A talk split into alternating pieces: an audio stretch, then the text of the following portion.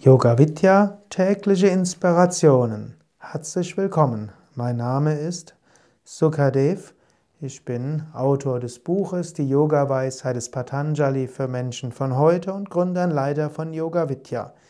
In diesen täglichen Inspirationen gehe ich zum einen durch die Yoga Sutras von Patanjali, erläutere die einzelnen Verse auf verschiedene Weise und manchmal findest du dort auch Mitschnitte aus den Satsangs, also den Meditationen, Mantra singen, meine Vorträge, die meistens zwischen drei und acht Minuten dauern.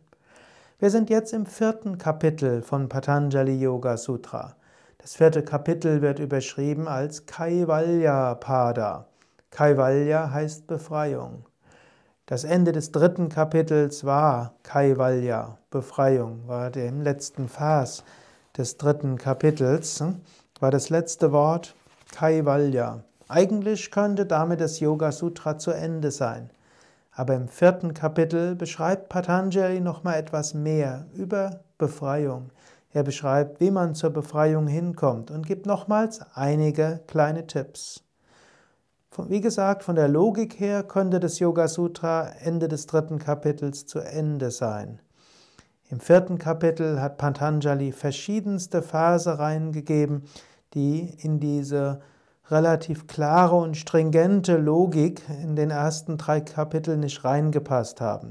Es gibt sogar Schriftgelehrte, die meinen, das vierte Kapitel stammt nicht von Patanjali, denn es ist irgendwo im Stil etwas anders. Es ist nicht so logisch, dass ein Vers auf den anderen so aufbaut, sondern manchmal kommt da ein Vers hinein, der mit dem Vorvers nichts zu tun hat. Ich glaube, Patanjali ist sehr wohl der Autor von allem. Er hat drei Kapitel lang sehr systematisch einen Vers auf den anderen aufgebaut, fast so, dass man den nächsten Vers logisch erahnen könnte, was müsste als nächstes folgen. Und da passt eben auch nicht alles rein. Yoga Sutra ist ja ein Leitfaden, mit dem der Lehrer den Schüler unterrichtet. Die ersten drei Kapitel sind so geschrieben, dass auch der Schüler diese Phase leicht auswendig lernen kann. Denn eines baut aufs andere auf. Aber manches passt eben dort nicht hinein und daher ist es gut, ein eigenes Kapitel zu haben, wo von verschiedenen Aspekten her alles beleuchtet wird. Ich lese jetzt kurz nochmals diesen Vers und ich lese überhaupt erstmal den Vers und beim nächsten Mal werde ich ihn erläutern. Siddhis, außergewöhnliche übernatürliche Kräfte, sind angeboren oder werden durch Kräuter, Mantras, Askeseübungen oder Samadhi erlangt.